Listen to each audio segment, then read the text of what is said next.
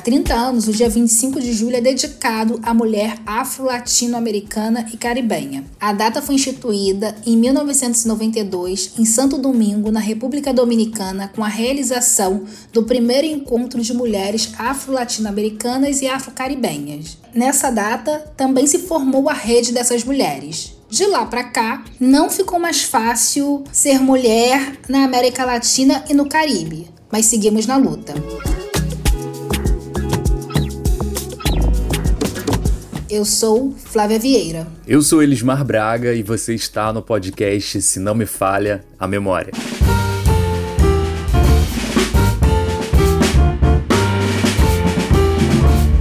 Quando a gente se deu conta que a segunda-feira do programa de julho seria no dia 25, eu não tive dúvidas. O tema do programa não poderia ser outro. Este é um programa para celebrar quem nós somos, o que nós realizamos no passado, o que estamos realizando no presente e o que realizaremos no futuro, apesar do projeto de morte que segue sendo posto em prática pela branquitude para nós. E nós trouxemos reforços preciosos para essa conversa. Oi, Flávia. Oi, Elismar. É um prazer estar aqui com vocês nesse podcast que eu acompanho e admiro. Eu sou Dayana de Souza, mulher negra, mãe do Carlinhos. Falo do interior do estado do Rio de Janeiro. Eu sou professora, mestre em História, também sou escritora e roteirista. Tenho grande interesse na história da população negra brasileira e ela perpassa todo o meu trabalho. Oi, muito obrigada pelo convite. Meu nome é Cândido Verso, sou colombiana de São Basilio de Palenque, o primeiro povo livre de América. Sou comunicadora social, com estudos de mestrado em desenvolvimento e cultura e em estudos latino-americanos. Mas agora estou estudando um doutorado em política social em Londres. Muito bem-vindas, Dayana, bem-vinda, Cândia. A gente queria que a Dayana começasse falando pra gente sobre a importância do dia 25 de julho, passados esses 30 anos. Bom, a importância dessa data tem relação, na minha opinião, com algo que é muito caro para vocês aqui do podcast também, que é a memória. Como a Jurema Werneck diz, os nossos passos vêm de longe. A luta sempre esteve presente para nós, mulheres negras mesmo que muitas vezes os nomes que ficaram para a posteridade não fossem os nossos, mas os masculinos. O 25 de julho, para mim, ele segue hoje, assim como em 92, sendo uma forma de chamar atenção para raça, classe e gênero na América Latina. A organização das mulheres e suas ações formam redes que permitem visibilidade e espaço para que continuemos as lutas contra as violências, as discriminações e possamos articular políticas públicas. Assim como Lélia Gonzalez, Beatriz Nascimento, Luísa Bairros, Sueli Carneiro, Benedita da Silva, entre tantas outras no passado, todas nós ainda temos mais questões em tempos tão difíceis como esses pós-Covid e com o avanço de autoritarismos e fascismos. O Dia é, da Mulher Negra, Latino-Americana e Caribenha é muito importante, porque não podemos esquecer. Eles querem, né? Invisibilizar e fazer com que a gente esqueça sempre, mas a gente não pode esquecer. É obrigatório para nós lembrar.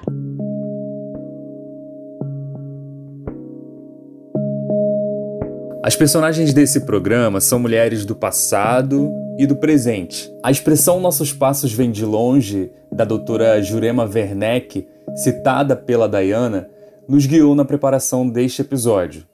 É, a gente vai revisitar as trajetórias de Teresa de Benguela, Epsi Campbell Bar, Sandra Mason e Francia Marques. Mulheres negras que ocuparam ou ocupam espaços de poder na sociedade. Ao longo do programa, vamos observar também o quanto, na história recente, a organização de mulheres negras está diretamente ligada à ascensão de mulheres negras a cargos de poder na região. Epsi Campbell primeira mulher negra a alcançar o cargo de vice-presidente na América Latina, por exemplo, construiu a sua carreira dentro de espaços como a rede de mulheres afro-latino-americanas e afro-caribenhas. Foi coordenadora do Fórum de Mulheres para a Integração Centro-Americana entre 1996 e 2001 e é fundadora do Centro de Mulheres Afro-Costarriquenhas. Desde 2014, o dia 25 de julho aqui no Brasil é oficialmente o Dia Nacional de Teresa de Benguela e da Mulher Negra. A data comemorativa foi instituída pela Lei 12.987, sancionada pela presidente Dilma Rousseff. Por isso, antes de falar de nossas contemporâneas, a gente vai viajar no tempo e retornar ao século XVIII, quando viveu Teresa de Benguela. A rainha Teresa comandou um quilombo na região do Pantanal no século XVIII.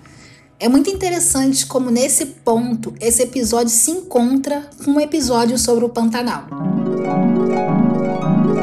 Não vejo sim muita, muita mudança, muita diferença não, sabe? Eu, eu sou muito realista, muito realista. E eu acompanhei e toda a trajetória dos meus avós e pergunto para os meus tios, né, para os meus primos, meus mais velhos da família, assim, é, que possa me contar como era, como eles viviam, né? Então eu sou meio que uma enciclopédia da família.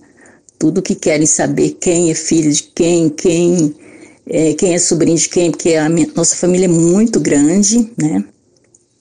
Se você procurar aí no Google, você vai encontrar famílias quilombolas, Quintinos Elias quilombolas, né, que são a minha família.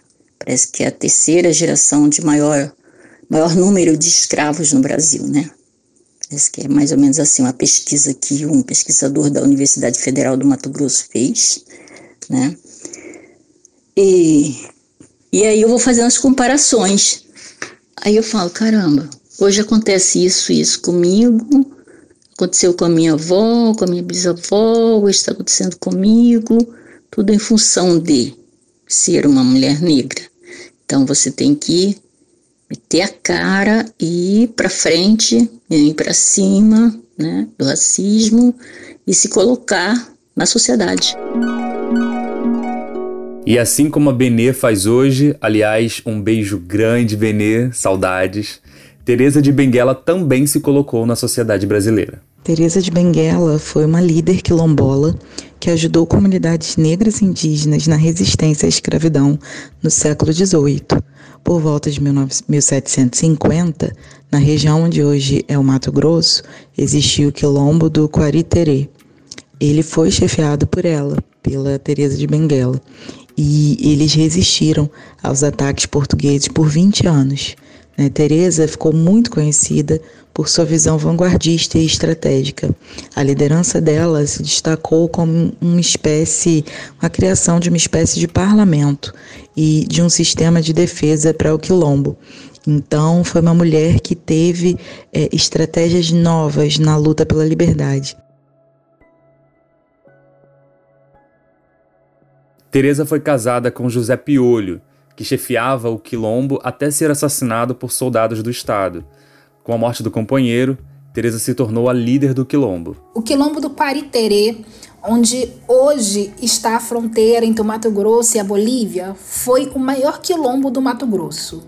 Abrigava mais de 100 pessoas, com destacada presença de negros e indígenas. Teresa navegava com barcos imponentes pelos rios do Pantanal e todos a chamavam de Rainha Teresa. Ela comandou a estrutura política, econômica e administrativa do Quilombo, mantendo um sistema de defesa com armas trocadas com os brancos ou roubadas das vilas próximas. Os objetos de ferro utilizados contra a comunidade negra que lá se refugiava eram transformados em instrumentos de trabalho, visto que dominavam o uso da forja, a oficina onde se funde metais. Não se tem registro como Teresa morreu. O quilombo resistiu até 1770, quando foi destruído pelas forças de Luiz Pinto de Souza Coutinho. A população na época era de 79 negros e 30 indígenas. Elis, a Rainha Teresa foi homenageada pela minha escola, Unidos do Viradouro, em 1994, com o enredo Teresa de Benguela, uma rainha negra do Pantanal. Vai clarear, oi, vai clarear, um sol dourado de quimera, a luz de Teresa não se apagará e a Viradouro brilhará na nova era. Esse é um pouquinho, um pedacinho do enredo. Olha, eu tava achando, quando eu vi esse trecho aqui no, no roteiro, Flávio, achei que você fosse cantar, hein? Cantar jamais. Esperando por esse momento. eu, não, eu não faria isso com os nossos ouvintes. vai ficar devendo depois no Instagram, eu vou, vou cobrar.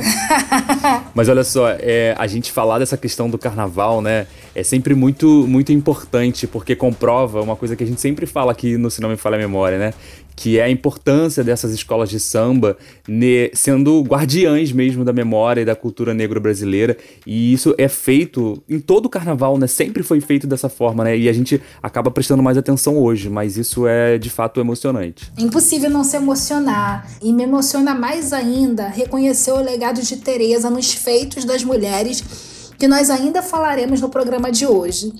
Antes de seguir adiante, precisamos abrir um parêntese porque é impossível falar de mulheres afro-latino-americanas sem falar de Lélia Gonzalez, quem foi quem primeiro chamou atenção para a nossa americanidade. Ela analisava o contexto político-cultural dos negros brasileiros num aspecto mais amplo. Ela pensava que na migração forçada e cruel que foi a diáspora negra, né, o tráfico atlântico de escravizados, os africanos, eles não chegaram só no Brasil, mas a vários pontos do continente americano.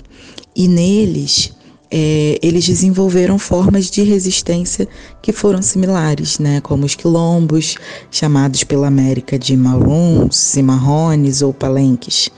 É, então, os africanos e seus descendentes aqui na América desenvolveram dinâmicas e formas de resistir que os diferenciaram daqueles que habitavam o continente africano.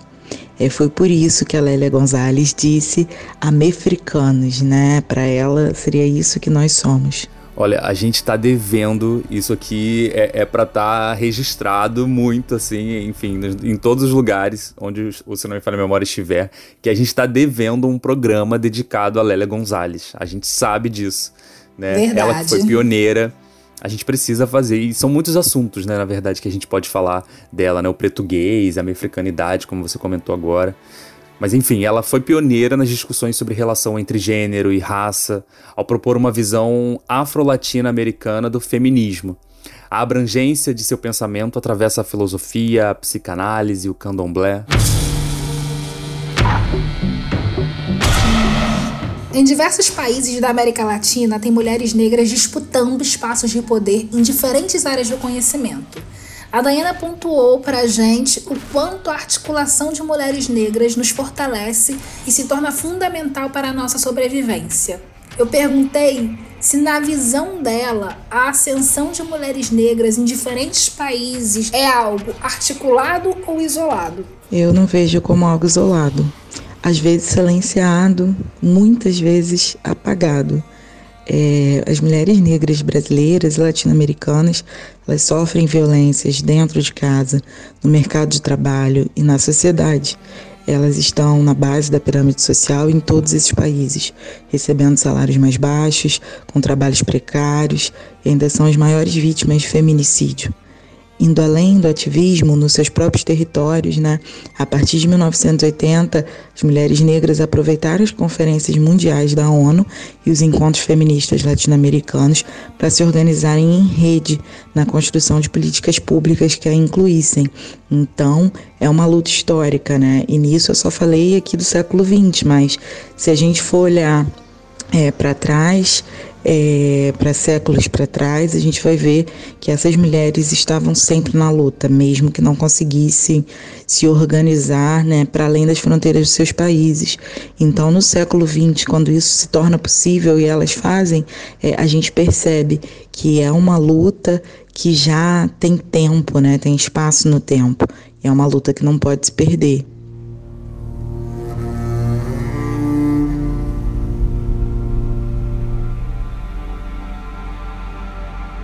Então agora nós vamos falar de algumas mulheres negras que estão botando para quebrar na América Latina.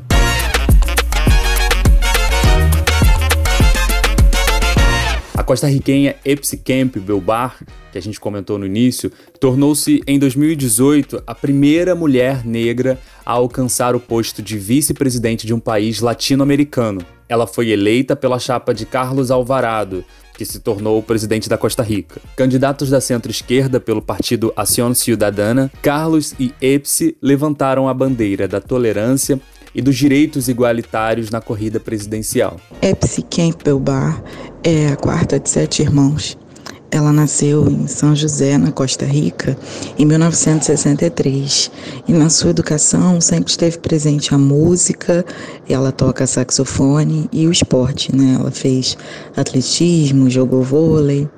Ela afirma que em sua casa sempre se debateram os temas sociais, como o papel da mulher no lar ou o racismo. Ela já estava casada e tinha duas filhas quando foi estudar economia, fazendo mais tarde uma pós-graduação em ciência política na Universidade da Costa Rica. Epsi organizou festivais culturais, passou pelo ativismo ambiental e dedicou-se aos temas das mulheres, em especial das mulheres negras.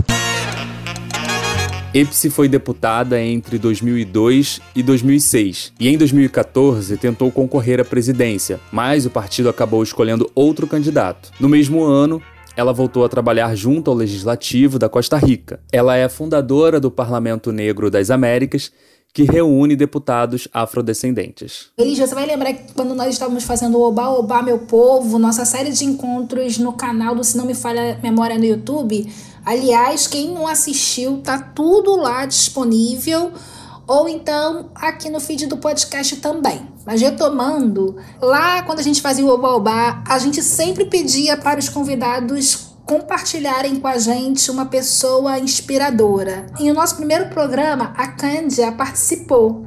E olha quem ela citou. A nível profissional, um, Exi Campbell Eh, ela é activista política, é a primeira vice-presidenta negra da Latinoamérica. Então, eu perguntei para Candy agora por quais razões o legado da EPS é tão importante para a América Latina. Eu sempre admirei as lideranças femininas transformadoras. Por isso, admiro muito a Epsi Campbell, ex-vice-presidenta da Costa Rica. Além disso, a primeira mulher negra da região a chegar a essa posição. Epsi é uma mulher forte, determinada, que enfrentou muitos obstáculos, mas que tem sido fiel à búsqueda da justiça racial, não só em seu país, mas também no resto da América Latina. A sua liderança é política, mas também social e comunitária. Da Costa Rica, nós vamos para Barbados, isso mesmo, terra da Rihanna, um país insular no Caribe, onde Sandra Mason é a primeira presidente do país. Ela começou sua carreira como professora, foi secretária e se tornou advogada. Chegou a ser embaixadora né, da, de Barbados para o Brasil e para outras nações latino-americanas. Foi a primeira mulher do seu país a integrar o Tribunal de Apelações da Suprema Corte, até se tornar, em 2018, a representante oficial da Rainha Elizabeth na ilha, sob o cargo de governadora geral. Barbados é um país que ficou independente da Inglaterra somente em 1966 e se tornou uma monarquia parlamentarista. Então ela tinha como chefe de Estado a própria Rainha Elizabeth, a mesma rainha da Inglaterra. Em 2021, a primeira-ministra do país, Mia Motley, também negra, anunciou a votação no parlamento barbadiano que tornou o país uma república parlamentarista. Isso fez com que a chefe de governo agora fosse a presidente.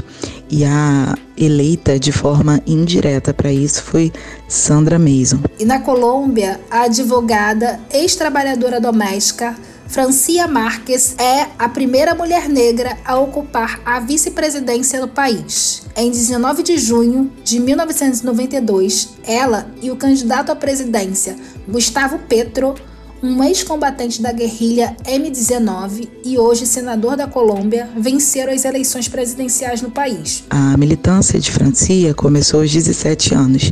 Em 1997, ela já integrava a Organização de Processos Comunidades Negras da Colômbia. Em 2009, escreveu uma ação de tutela contra as atividades de multinacionais no Rio Verras, que afetaria sua comunidade, La Toma. No ano seguinte, Francia foi presidente da Associação de Mulheres Afrodescendentes de Olombó, cargo que ocupou até 2013. Em 2015, Francia Marques recebeu o Prêmio Nacional de Direitos Humanos de seu país e em 2018 foi indicada para o Prêmio Goldman, o equivalente do Prêmio Nobel da Paz para questões ambientais, devido à sua luta contra a mineração ilegal. Depois de passar mais de 10 anos trabalhando em movimentos sociais, França havia lançado sua pré-candidatura à presidência em 2021 com o avanço da campanha, ela passou a ser parte da chapa de Gustavo Petro, candidato da esquerda. Franci e eu, Elis, temos a mesma idade, 40 anos. Ela é formada pela Universidade de Santiago de Cali. É mãe solo de dois filhos e tem uma história de vida muito ligada ao ativismo social, como a Dayana detalhou pra gente. E foi com o trabalho de empregada doméstica que ela pagou seus estudos. O impacto da eleição de Francia Marques foi muito importante e tive ressonância na Colômbia, na América Latina e em todo o mundo. Francia é uma mulher negra que encarna com muitos os valores do povo negro. Ela é resiliente, ela é digna, como somos muitas comunidades negras que tivemos que sobreviver nestas sociedades racistas, machistas e classistas. A França é histórica ela colocou sobre a mesa muitas conversas desconfortáveis e muitas verdades difíceis de ver e entender para a população que não se parece conosco. A França é uma lutadora. Estamos muito contentes por ser ela quem hoje nos representa nas mais altas esferas do poder na Colômbia. Como é importante essa fala da Cândia. Como é importante a gente ser representado né, a nossa população em toda a sua complexidade, obviamente é uma única pessoa, mas para quem nunca teve, né, para quem quase nunca teve, nunca se sentiu representado por alguém, ocupar esse espaço é extremamente importante. E a fala da Cândia só vem a reiterar isso. É, eu poderia dizer, inclusive, que nós, enquanto povos latinos, negros, americanos, também estamos muito, muito felizes pelo passo que a Colômbia deu.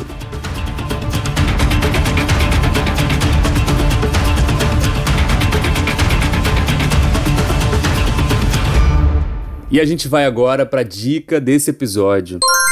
A dica é a coletânea de textos de Lélia Gonzalez por um feminismo afro-latino-americano, organizado por Flávia Rios e a Márcia Lima. Leiam Lélia Gonzalez. A gente só tem a agradecer a Dayana e a Candia por ajudar a gente a fazer esse programa tão lindo. Eu quero agradecer as duas também, a Dayana, e dizer que é um grande prazer receber de volta aqui a Cândia Albesso, uma querida que a gente conheceu fazendo o Oba Oba Meu Povo. Aliás, volte, voltem sempre. Registramos porque a memória falha. Eu quero agradecer aos editores da Deezer por indicarem o Se Não Me Falha a Memória em destaque lá nos podcasts que os editores estão amando. Laura, Júlia e toda a equipe da Deezer, muito obrigada pelo apoio. Obrigado, pessoal. E a gente está sabendo que muita gente está chegando por conta desse destaque lá na Deezer é, tá ouvindo a gente pela primeira vez, então recebam o nosso carinho, as nossas boas-vindas. Gostou do nosso podcast? Então faça parte da nossa campanha de financiamento coletivo. Você pode doar diversos valores a partir de R$ reais. Para saber mais, é só acessar apoia.c barra se não me falha a memória. Curte, favorita, aciona a notificação no app em que você nos ouve. A divulgação, lembrando, também é muito, muito importante Compartilha o link do nosso programa com um amigo, no grupo da família. Espalha. A gente segue também nas redes sociais, no perfil do Se Não Me Falha a Memória, no YouTube, Twitter, Instagram e Facebook. E também nos nossos perfis pessoais. Eu sou arroba Vieira Flávia. E eu sou o arroba Elismar Braga. Pode seguir à vontade. O Se Não Me Falha a Memória é um podcast de cultura. A edição de som é do Lucas Pinheiro. O roteiro, produção e apresentação é comigo, Elismar Braga, e com ela, minha parceira. Eu mesma, Flávia Vieira. Um beijo grande e até o próximo episódio. Não esquece, hein? Na última segunda de cada mês tem episódio inédito. Até lá!